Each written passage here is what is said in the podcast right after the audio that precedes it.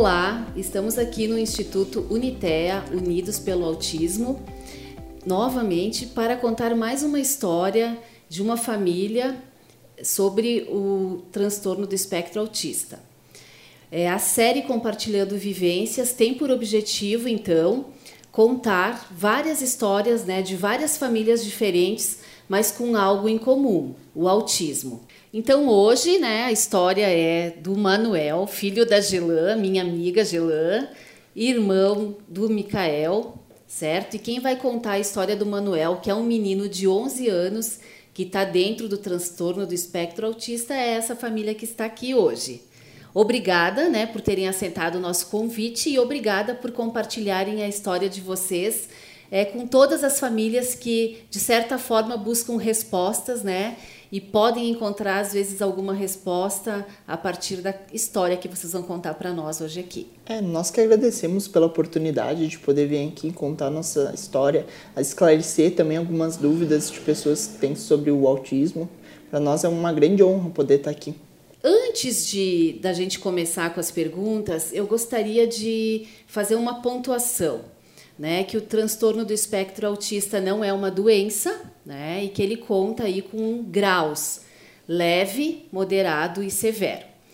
Então, antes de mais nada, Gelan, e eu vou pedir na sequência para que você defina, né, como você definiria uh, o Manuel, mas eu acho que é interessante a gente colocar o grau, né, do autismo do Manuel, né? Então, o grau do autismo dele é moderado. É moderado. Como é que você define o Manuel?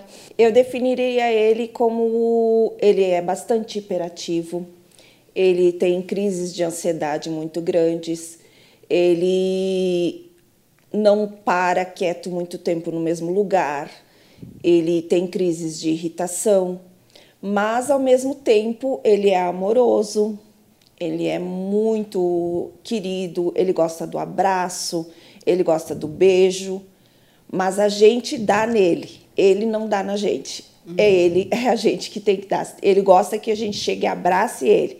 Muitas vezes ele te dá um abraço apertado que parece tipo um carrapato, mas outras vezes ele empurra com a mão, que ele não quer o contato físico. O Mikael é, teve um desenvolvimento normal, que a gente considera um desenvolvimento normal, ele é neurotípico. E aí, então, você já tinha uma experiência né, de maternidade. Quando chegou o Manuel, você conseguiu fazer uma comparação entre os comportamentos e, e as idades, enfim, como o Micael se comportava e, e como o Manuel se comportava, assim, você conseguiu observar e quais eram assim as diferenças mais que mais te chamavam a atenção, Gelan? O Manuel, quando ele era bebê, ele tinha uns seis meses, ele, eu tinha que ninar ele longe do corpo, assim, porque ele não gostava que eu ninasse ele perto do meu corpo. E até fiquei com um problema nos braços por causa disso, porque tinha que fazer ele dormir. E ele chorava muito, muito, muito mesmo. E tu levava no médico, o médico dizia que ele tinha refluxo. Aí tomou remédio para refluxo, mas não resolvia muito. Uh, depois, no caminhar foi normal, ele começou a caminhar com um ano e quatro meses. A única coisa é que ele caminhava na ponta dos pés, que daí era uma diferença com relação ao mais velho. Uh, ele não falava também muita coisa, só papai, mamãe, poucas palavras ele falava. E, e essa, esse, essa, o choro, a ansiedade, a irritação que ele tinha bastante. Ele parecia uma criança brava. Isso. Uma criança brava, brava. e manhosa. Muitas vezes diziam que ele era bardoso. Muitas famílias relatam e é sabido que algumas crianças dentro do espectro do autismo, né, não, não são todas, todas são diferentes, é bom que a gente fale isso, né? Mas um dos sinais, se a gente pudesse falar, né, uh, um dos sinais é a questão da criança não responder quando chamada pelo nome. Isso aconteceu com o Manuel? Sim. Ele não respondia? Não. Ele, se ele tivesse sentado ali brincando, tu podia chamar ele quantas vezes fosse, ele não, não atendia. Se ele tivesse num lugar, num quarto escondido, que nem as crianças fazem muito isso de se esconder, era difícil de achar ele por isso, porque tu chamava, chamava, ele não respondia. Se ele falava uma palavra que seria papai ou mamãe, seria aquela coisa repetitiva, papai, papai, papai, papai, papai. Não, é, não seria ele falar pai e para. Ele repetiria muitas vezes Sim. aquela mesma palavra. Uhum. E, dá um exemplo, ele falaria no, o dia inteiro só aquela palavra. Daí, no outro dia, quando se você achava, ele falava outra. Uhum. Mas não era aquela sequência de muitas palavras, é uma só repetida. repetida várias vezes. Uma ecolalia que a gente chama. Né? Isso. Eu preciso perguntar, e é uma pergunta básica aqui do nosso Compartilhando Vivências, é a questão da, de receber o diagnóstico, né? Como foi receber o diagnóstico do autismo do Manuel? É, houve essa questão que a gente fala do luto, da negação, né? E a família também, como é que reagiu? Bom, o Manuel ele teve um, um diagnóstico bem tardio. Ele teve o um diagnóstico oficial, digamos assim, com quatro anos e meio. Uh, desde os dois anos, antes até dos dois anos, pela falta da fala dele, uh, eu já levava nos médicos. Mas como ele tinha sido prematuro, a médica dizia que ele podia demorar um pouquinho mais. Aí levei muitos médicos e o que quando apareceu realmente o diagnóstico, assim que a gente daí foi atrás realmente, ele teve uma crise, uma crise muito forte de ansiedade na escolinha. E daí as professoras pediram para mim levar ele para tentar dar algum remédio para ele, para ele se acalmar, para ele tirar aquela ansiedade que ele tinha. E daí, nossa, quando eu peguei aquela cartinha, que elas escreveram uma cartinha, eu disse, nossa, mas o que, que elas estão querendo com meu filho? Meu filho não tem nada. Por que, que eu vou levar no, no médico para tomar um remédio, né? Mas aí eu comecei a perceber que tinha alguma coisa realmente. Não, então vamos, vamos marcar um médico, né? Levei ele no médico, tudo. E o médico disse bem assim: ah, ele tem TGD, que seria o transtorno global do desenvolvimento. Uh, uma, é um crescimento mais. Uh, a mentalidade dele cresceria um pouco mais atrasada. Aí tá. Só que nesse período, uh, o pai dele foi passear com ele e foi numa loja. E a moça lá da loja disse que o sobrinho dela era assim também. E que o sobrinho dela era autista. Aí ele chegou em casa e falou tudo para mim. E eu digo: Nossa, eu tive a negação. Meu filho não é. Não, porque para mim o autista era aquele que ficava com os, os movimentos estereotipados para frente e para trás e era difícil de, difícil de dizer a palavra, mas era uma pessoa que era deficiente mesmo. Então, para mim, o meu filho não era isso. Mas, nesse período, começou a passar uma novela que apareceu na, na uma novela que tinha a personagem chamada Nina, que era que estava dentro do espectro do autismo. E também passar aquela série de reportagens no Fantástico com o Dr. Drauzio Varela sobre o autismo. E nesse período eu comecei a ver bastante sintomas dele, do, do Manuel, nos personagens que participaram da série. E daí eu comecei a tipo, bah, será que meu filho realmente está dentro do espectro? E quando passou uns meses, daí levei ele lá, ele começou a tomar realmente o calmante, ele ficou mais calmo, mais tranquilo. Aí eu levei, o médico me pediu bem assim, tu vai, volta lá na escolinha e pede para elas fazerem uma, um relatório. O que elas percebiam de diferente no manual das outras crianças, comparando com as idades. Aí peguei, pedi para as profs, tudo, para as tia lá fazer o relatório, e ele disse, tu volta daqui um mês. Voltei lá com um mês com o relatório. Ele disse: agora tu vai me deixar esse relatório aqui que eu vou fazer a avaliação. E como teve essa, essa, essa temporada ali assim que eu fiquei assistindo tudo, eu, perce... eu fiz o teste que nessa série pediam para fazer, eu fiz o teste. E no final do teste me indicaram que eu tinha que procurar um médico referência. E que no momento o SUS estava mais adaptado para fazer esse tipo de diagnóstico. Aí eu peguei, fui atrás e quando eu entrei no consultório do médico, tudo, eu falei para ele, expliquei o motivo que eu estava lá, e ele disse para mim: "Não, mas tu não pode ficar pensando tudo que tu vê na TV, nem o que a mídia fala. Tu tem que ver, vamos ver, tu trouxe certo, tu trouxe ele aqui, vamos fazer os testes com ele". E ele sentou lá e fez, examinou o Manuel assim, bem, bem certinho tudo, fez todos os exames no Manuel, os não laboratoriais, né? Porque não tem nenhum, né? Mas sim, assim. Sim. e examinou e fez. E daí ele sentou na minha frente e ele pediu bem assim: Mãezinha, tu nunca reparou que ele não te olha nos olhos? Tu não reparou que ele olha um pouquinho, mas ele já desvia o olhar? Ele não fixa o olhar em você? Eu digo: É, eu reparei, mas para mim era normal, né? Ele disse: Não, mãe, esse é um dos principais sintomas do autismo. Aí ele me perguntou se caminhava na ponta dos pés, fazia. Eu digo sim. Aí ele disse: Mãe, infelizmente, realmente o seu filho está dentro do espectro. Voltei para casa. Nossa, eu fiquei muito. O, o, primeiro dia foi assim um sentimento de, como diz, de luto, porque tu parece que teu chão abriu. Mas ao mesmo tempo, quando eu cheguei em casa, eu disse: Não, agora eu sei o que meu filho tem porque foram esses quatro anos e meio de luta tentando saber por que, que ele tinha essas diferenças. Então foi um misto né, de emoções entre a questão do luto, né, da não aceitação, mas também a questão do alívio por, a, por agora você saber. Isso. Talvez como lidar. É, eu, eu na, no primeiro episódio, Gelan e, e Micael, eu não comentei, e eu quero comentar nesse episódio que eu também sou, sou mãe, né? do Rafael, que tem 11 anos, a mesma idade do, do Manuel, e que está dentro do espectro é, do autismo. E eu sempre, né, nos meus relatos, quando converso com outras mães, e a gente conversa muito, a gente tem esses nossos grupos de apoio, né, Gelan? Eu digo que quando vem o diagnóstico é como se tivessem é, quase que roubado um sonho, sabe? Porque a, toda mãe, a, a maternidade ela, ela vem com muitos sonhos, né? Sim. Principalmente aqui no caso já era teu segundo filho, no Sim. meu caso era meu primeiro e único filho. A gente sonha a vida inteira deles, né? Eu sei que é errado isso, mas a gente faz, é, é de forma automática. E aí quando você sabe que vai ter uma limitação, aí você pensa assim, não, mas e o meu sonho?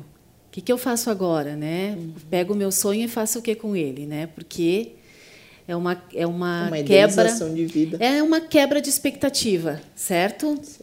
E acho que a Gelan uh, foi a mesma coisa, né? Sim, foi. Uh, mas também eu lembro que foi difícil para. Eu tive que consolar a família, digamos assim, porque todo mundo percebia que o Manuel era um pouco diferente das, dos outros, porque eu tenho um sobrinho que tem quase a mesma idade que o Manuel. E o meu irmão sempre dizia: bah, mas o Manuel não faz isso, né? O Vitor faz, o Manuel já não faz. Então, assim, a gente foi percebendo. Só que quando veio o diagnóstico do autismo, a aceitação, assim, nossa, mas será que realmente é o autismo, né? Porque é um, foi um choque, digamos assim, é para a família toda. Informação Isso. sobre o autismo a gente tinha uma visão supérflua sobre isso, sobre o que passava na TV, sobre o que a gente via em reportagens, mas nunca tinha um convívio com alguém que tinha. Então, para todo mundo foi uma novidade. Todo, ninguém conseguia acreditar naquilo, não queria, na verdade, não conseguia, não queria acreditar que aquilo fosse verdade. Porque não queria acreditar que o Manuel teria aquilo, por, até por não saber o que era aquilo. O medo do desconhecido. O medo do desconhecido. Por não saber e, e, eu também lembro quando comentei com a minha família sobre o Rafael, é que o meu irmão, é, meu irmão do meio, né, o Jair, ele disse assim: Ah, mas isso não é nada, tá? Nós vamos tratar isso tudo como se fosse uma coisa totalmente é, natural. Para nós, o Rafael é, é Rafael e vamos seguir. Sabe? É uma negação, né? É uma negação. Então tá, então vamos fazer de conta agora que, não... que nada é. Ele tem algumas coisas diferentes, mas não é nem ignora isso, é, ignora e vamos seguir a vida. E por um longo tempo nós fizemos isso na minha família. Nós não falávamos sobre o assunto e tratávamos tudo como uma situação normal. Como é que foi descobrir ter um irmão no espectro? Porque como eu era ainda muito criança, eu não acreditava que fosse alguma deficiência, algum transtorno. Eu sempre pensava como se ah, ele demora, tá demorando para falar, ele deve ter algum déficit de atenção ou às vezes criança pensava até, ah, ele pode ser mudo, bem coisas infantis, sabe? E a partir do momento onde veio o, o, diagnóstico. o diagnóstico do autismo, meio que por não entender, meio que por estar tá na adolescência, que é uma fase onde a gente não liga muito para as coisas, mas eu fiquei tipo, ah, isso é uma coisa, sabe aquela visão de tipo, ah, não, não vai interferir nada, com aquela visão de, ah, daqui a pouco ele vai melhorar, entendeu? E daí, conforme eu fui evoluindo e crescendo do lado dele, pela diferença de idade, coisa, a gente vai aprendendo a como lidar, de que realmente aquilo é um precisa de tratamento, precisa de acompanhamento, não é algo passageiro, é uma coisa que a gente tem que aprender a lidar. E acho que foi, foi, a minha aceitação foi, eu não digo instantânea, mas que foi um curto prazo até eu entender o que que estava e qual que seria, o que teria que fazer. É, então, assim, só interpretando um pouco a tua fala, tu não tinha muita maturidade quando ficou sabendo que o irmão tinha autismo, certo? E aí tu reagiu de uma forma mais natural. Mais neutra. Assim. É, mas até porque também tu não tinha todo o conhecimento sobre as, né, do que, que isso ia implicar. É, não tinha uma visão de futuro sobre isso. o que seria. E agora? 22, né? Ainda uma isso. criança, né, Gelan? Ainda um meu bebê. Um bebê, né? Como é que é para ti hoje? né? A tua relação com o teu irmão, que está com 11 anos, que tem esse grau de autismo moderado e que tem dificuldades, né? Como é que, como é, que é isso para ti? Olha, eu penso que assim, acima de tudo, ele é meu irmão. Então, o meu convívio com ele é de irmão. Então, às vezes até eu falo que eu, às vezes eu brigo com ele e fico me culpando, só que ao mesmo tempo que eu me culpo por ter brigado, ter xingado, às vezes com ele trocado uns tapas, mas é aquela questão, eu vou por bem e penso assim, não, mas todo irmão faz isso. Não é uma coisa assim que. Por isso que eu, eu tento levar no, o máximo da naturalidade possível.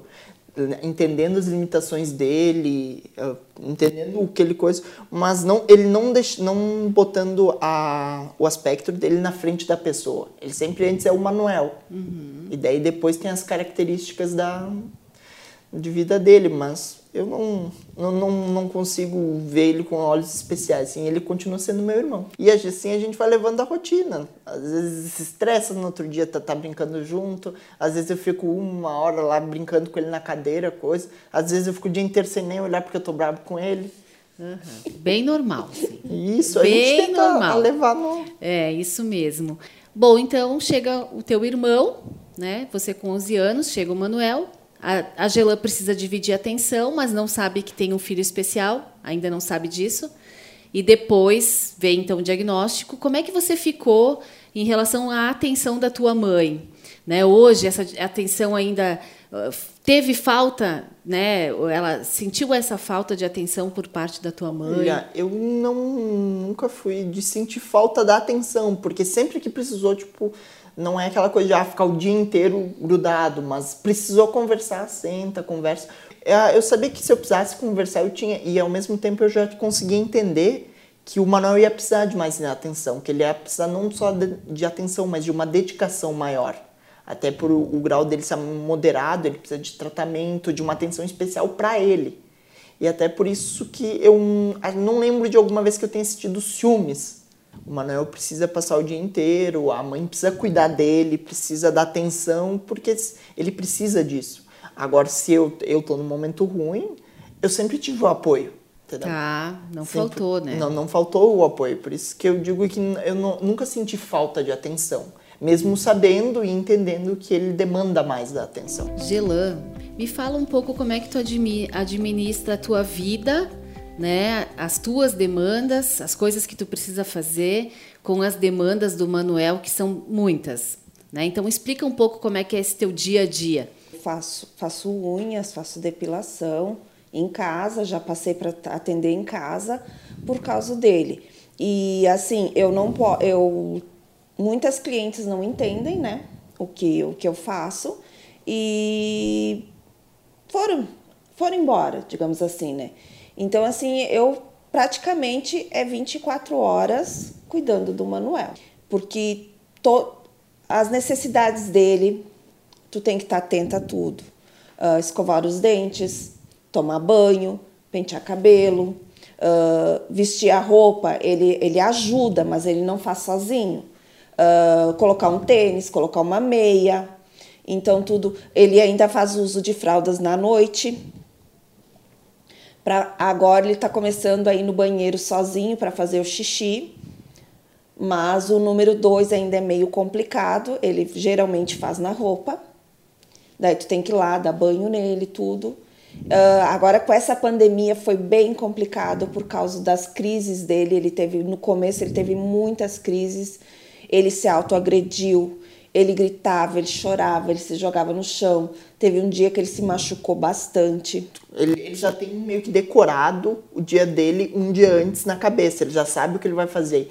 E a partir de onde tu quebra esse ciclo dele, ele gera um desconforto muito grande. E com esse desconforto su surgem as crises. Isso. Essas crises, por ele ser não verbal e às vezes não conseguir desabafar a coisa, ele acaba fazendo o que? Ele, ele se puxa os cabelos, ele às vezes ele vem assim, coisa, ele não. Parece que ele quer conversar contigo, ele te belisca assim. Meio, parece que ele tem uma necessidade de atenção daí. Uhum. Talvez é uma, a maneira que ele está conseguindo ter a atenção, né? Isso. Fazendo maneira da comunicação dele, dele também, né? É, que funciona. Isso, Isso. funciona. Né? Funciona. Né? Eles sim. aprendem que, que é certas coisas Isso. funcionam. Uhum. Mas as crises, elas são bem desgastantes, né, Gelan? Mas, nossa, e como? São muito. E envolve, tu poderia explicar um pouquinho o que, que envolve uma crise? Do começo ao meio ao fim, assim? No caso do Manuel, a gente nunca sabe se ele vai entrar em crise ou não.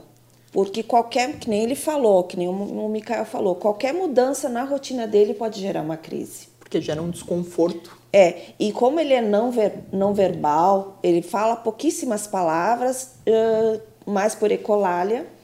Então é, é difícil de tu entender o que ele quer. E se tu não estiver entendendo o que ele quer realmente, Vai até no momento de tu colocar um filme para ele assistir, se não é aquele filme lá, ele pode entrar em crise. Se tu troca de canal e não é aquele canal que ele quer assistir, ele pode entrar em crise de uma hora para outra. E essas crises se tornam pode aumentar ou diminuir. Uh, teve, vou, vou, citar o dia que teve uma, a primeira crise que teve ele assim depois da pandemia, uh, que do, do nada ele começou a gritar e gritava e gritava e chorava, chorava sentido assim, parecia que tinha alguma coisa beliscando ele, né? E ele se fazia assim com a mão, com as mãos, tipo para se arranhar, para se machucar, e tu ia tentar acalmar ele, ele ele se jogava no chão daí. Aí tu não tinha como tu deitar em cima dele, tu ia machucar ele, né? Então é bem complicado nessa nessa fase, porque tu nunca sabe quando vai começar e nem sabe como vai terminar. Essa primeira crise dele ali demorou três horas para passar. E assim como de repente ele deitou no chão e levantou, estava tudo bem. Como se nada tivesse acontecido. Isso mesmo. É importante a gente falar né, que é difícil lidar com as crises e muitas Sim. pessoas não entendem. Nossa. Quando essa crise acontece num lugar público, quando você está com seu filho num consultório médico, né? E a crise, ela não marca a hora, né? Não. Não marca a hora. Mas você, vocês, né? Vocês têm apoio, rede de apoio, rede, apoio da família. Vocês poderiam comentar um pouco? Sim, temos, sim. Uh, apesar de, de, de, eu não morar mais junto com o pai deles, uh, o pai ajuda bastante se precisar a qualquer hora, de, de, qualquer coisa, até inclusive agora, enquanto a gente está aqui, ele está com o pai. Uh, os avós ajudam bastante, agora não estão conseguindo ajudar muito porque estão afastados, né? E uma, uma avó também dele, a, a mãe do pai dele também já tem o, o avô que já é doente e tudo, então tem, tem que ter mais cuidado com ele. Mas se eu precisar, eles estão tão junto. Tá. E a questão da escola te ajuda escola, também? A escola muito, ajuda muito, porque uh, até comentar que quando uma dificuldade que ele teve no começo para ele ir para a aula foi bem complicado no começo, uh, mas depois agora uma tranquilidade para mim, porque eu sei que eu levo ele lá para a escola, ele vai ficar tarde toda lá e vai estar sendo bem atendido. As terapias também que ele faz, ele tem terapias de segunda a sexta, todos os dias. Então, assim, isso ajuda bastante também. Tu poderia falar para nós as terapias que ele faz, Gilan? Uh, no tempo normal, digamos assim, no tempo né? normal, no tempo né? normal, não, não na pandemia, a gente sabe que na Sim, pandemia. Ele faz fonoaudióloga, ele faz terapia ocupacional, ele faz fisioterapia pela questão do andar na ponta dos pés para não prejudicar os nervos. Ele faz natação, ele faz capoeira, ele faz ecoterapia. Então, assim, são bastante terapias diversificadas. Eu acho que praticamente todas as que necessitam. Por causa dessa ansiedade, parece que ele, ele tá sempre inquieto, como ela já falou. E quando ele vai para essas ele acaba chegando em casa até meio cansado. Porque daí fez alguma coisa. E quando ele não vai, parece que tipo, toda essa energia fica acumulada. Isso. Então, às vezes, pra coisa, ele fica correndo dentro de casa ou fica agoniado. E quando ele fica agoniado, ele começa a comer. E é. daí eles não tem, ele não tem um controle sobre o quanto que ele precisa comer. Então ele vai comendo por causa da agonia, tá sempre comendo, comendo. Até a gente teve que tratar essa ansiedade por comida com remédio. E ajudou bastante, mas antes, para ele não ter o problema com obesidade. Ele toma muitos remédios, ela. Sim. Sim e não. Também, né? Não, não, não coisa. Ele toma três tipos de medicação. Três tipos. Três tipos de medicação. Ah, um para controlar essa ansiedade na comida. Ele toma um anticonvulsível, porque ele teve crises de convulsão. E ele toma o normal de todo autista, né, que é a risperidora, né, Sim. que é o calmante para deixar eles tirar a irritação, para tirar um pouco essa agitação que eles têm. Muitas crianças apresentam também como, como uma comorbidade. Isso. Né? Isso. Essa questão de comer excessivamente e não saber que já está satisfeito. Isso. E comer muito rápido, né? Isso. E não mastigar. Isso, na, na, verdade ele come assim como se ele tivesse com muita fome e aquilo fosse o último pedaço de comida. Tu dá um pedaço assim, ele come com ansiedade. Tu vê assim que é um, uma ânsia por comer, não é que ele esteja com fome assim. É para entreter o tempo ou alguma coisa. Ele precisa fazer alguma coisa e isso ele faz comer. Qual é a maior dificuldade de ter então uma pessoa querida dentro do espectro do autismo, né? E como é que vocês é, lidam com isso no dia a dia? Eu acredito que na sociedade e que a gente enfrenta muito seria a desinformação, porque o problema nem tanto é o preconceito, e sim a, a falta de conhecimento sobre aquilo, sobre o que é o autismo, sobre como funciona uma crise, sobre coisas. Por causa que existe. Tu, a gente já esteve no, no outro lado de não entender o que é uma crise, do que é uma criança chorando, uma criança gritando, que parece que tu tá ferindo ela ou que tá acontecendo alguma coisa.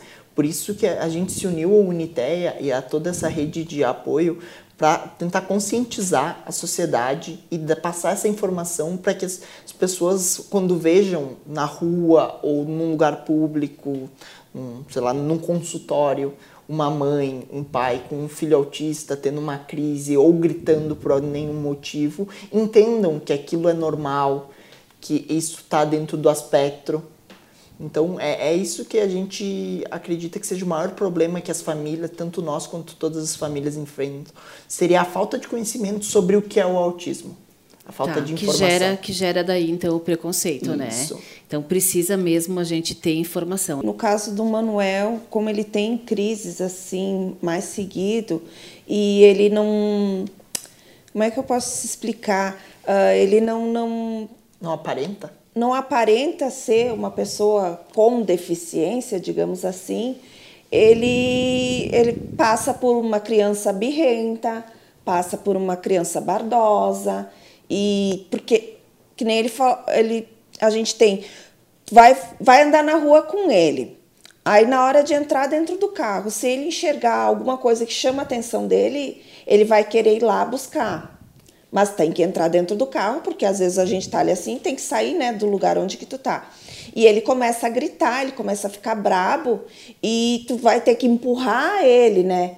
E muitas vezes as pessoas que estão ao redor podem pensar que pode ser alguma outra coisa diferente, que não é o teu filho, que não é, ah, por estar tá sequestrando hoje na sociedade, acontece tanta tratos. coisa, é maus tratos, tudo. Então, tu tem que ter essa conscientização da sociedade de que essas crianças não chegar e julgar, oferecer uma ajuda, pedir se está precisando de alguma coisa, tentar entender. E tentar ouvir, né? Tentar ouvir o, o pai e a mãe estão falando, isso, né? Tipo, deixa quieto que eu tô no controle da Sim, situação, né? Uhum. Então tá. E agora vamos falar das conquistas, né? Da, da evolução, do desenvolvimento do Manuel. Você consegue perceber, Gelan, os avanços dele? Conta para nós. Uh, qualquer avanço que eles tiverem é, nossa, é um, um orgulho da gente. Uh, tem o Manuel, quando ele começou a ir para a escola, ele não, não ficava cinco minutos na sala de aula. E hoje, com o passar do tempo, ele fica a tarde inteira, quase praticamente na sala de aula. Claro que às vezes tem que sair, dar uma saída para dar uma uhum. relaxada, assim, digamos. Ele sai correndo, fazendo os flaps, né? Assim, mas ele fica praticamente a tarde inteira numa sala de aula. Isso foi um avanço Nossa, muito, muito significativo. Muito. E ele come sozinho. Uhum. Ele ir no banheiro sozinho. É. Então são avanços assim que eu sinto muito orgulho. Porque antes, quando ele não sabia, era uma dificuldade vestir a roupa nele. Agora não, ele já dá um pé, ele dá o outro, ele ajuda a vestir as calças, ele bota a camiseta, ele já se encolhe e estica os bracinhos para fazer. Ele já entendeu que ele tem que pedir ajuda. Isso. Né? Uhum. Até agora que a gente falou, isso é uma coisa mais recente, a questão de quando ele se sente sujo, que ele, ele quer lavar as mãos, ele quer ir tomar banho, ele já vai, né, às vezes ele vai se tirando a roupa, já vai ligando o chuveiro. Uhum, então ele já tem também iniciativas, né? Sim. Bom, e quanto ao futuro, né? O que, que vocês, enquanto família, pensam do Manuel lá na frente? É, essas combinações de vocês para o futuro poderiam compartilhar um pouco com a gente? O que eu sempre falo é a gente não pode se preocupar muito com o futuro. Uh, não se pode. Tem um, um, conhecido meu que ele disse que não é se tu vai se preocupar, tu vai se preocupar antes de acontecer. Mas uma coisa que eu sempre falo para o Mikael, que é o filho mais velho, Uh, a gente sabe que a gente não é eterno, né? A gente sabe que uma hora pode ser que a gente não vai mais ter condições de cuidar deles. Uh, porque até agora eu já percebo, porque ele tem muita força e eu já não consigo mais segurar muito ele, né? E eu digo sempre assim pro meu filho: se um dia chegar o dia que eu faltar, que tu não tiver condições de cuidar do teu irmão, o cuidar de teu dia inteiro ficar que nem eu fico agora, cuidando dele diariamente, eu não vou julgar ele se ele colocar o irmão dele numa clínica. Uma clínica onde ele vai ser bem cuidado, com certeza, né? Mas eu vou julgar ele se ele não for presente na vida do irmão. Ele pode não ter aquele todo dia estar ali o cuidado com ele geral, mas ele não pode abandonar o irmão dele. É isso sempre que eu falo para ele, falo para a namorada dele também. Eu digo, eu não quero que vocês levem o Manuel para morar. Se tiverem condições, tudo bem, né? Claro, a gente entende. Mas é que ele tem a própria vida dele. Ele tem o futuro dele, ele vai ter filhos, ele vai criar uma família, tudo. Então eu não posso obrigar ele a ter os mesmos cuidados que eu tenho com, com o Manuel. Ele é irmão, eu sou mãe. Então, se um dia chegar a necessidade dele colocar o irmão numa clínica, eu só peço para ele que ele não abandone, que ele possa ir lá visitar o irmão dele sempre que possível. É, e como ela já falou, com o passar do tempo tem um, uma melhoria do, da qualidade de vida do Manuel. De, a independência a dele. independência dele. Por isso que até eu tenho o pensamento da clínica, tem tudo isso, mas sempre numa questão de uma, uma, uma clínica assistida, não um abandono, com visitas diárias e tal. Porque a gente sabe, não há pessoa no mundo, não existe alguém no mundo que vá amar um filho como uma mãe. Mas também a gente não pode pensar que a gente, porque não é pai, não é mãe, é só irmão. Não, eu sou irmão, eu nunca posso deixar meu irmão desassistido. E também a gente tem que pensar que com a gente está trabalhando tudo que pode hoje e tentando dar ao máximo o, uma autonomia para ele, para quem sabe quando a, a mãe não conseguir mais, a gente não tenha que pegar alguém para cuidar dele, e sim da mãe. Os dois moram juntos e ele, ele tem a autonomia dele, com suas limitações, é claro que a gente sabe que não é um, um mar de rosas, mas que consiga se virar e que tenha uma pessoa só para dar um exemplo, vai durante a tarde, não precisa ser uma pessoa 24 horas, vai durante a tarde, limpar a casa, dar um, uma ajuda se precisa fazer, seria isso, caso mesmo isso, a nossa ideia é manter, se tiver condição, leva ele em casa, tá tendo em casa, se não, paga uma clínica, vai visitar, não abandona. É sempre essa ideia, até porque a gente, eu já até conversei com minha namorada sobre isso, porque é um relacionamento mais longo, então a gente já tem uma ideia de, de casamento, de futuro, isso, mas a gente sempre pensou em nunca, a gente nunca teve, vai ter, teve opção ou teve ideia de um abandono. A gente sempre pensou com carinho, pensar em nunca abandonar, e acho que é, é isso que a gente tem em comum, que a gente pensa. Ok, uh, assim, é interessante, né, é, a fala da Gelan, que também não podemos nos pré-ocupar, né, mas precisa-se ter alguns direcionamentos. Então, ela já está fazendo isso, né, e é importante. Bom, eu não sei, vocês gostariam de comentar mais alguma coisa? Deixar uma mensagem aí para as famílias, a partir das vivências de vocês, né? O que, que vocês aprenderam com tudo isso, estão aprendendo aí no dia a dia? Vocês gostariam de deixar uma mensagem, Gelan? Eu gostaria de falar que não é para colocar a deficiência na frente da pessoa. O meu filho é meu filho.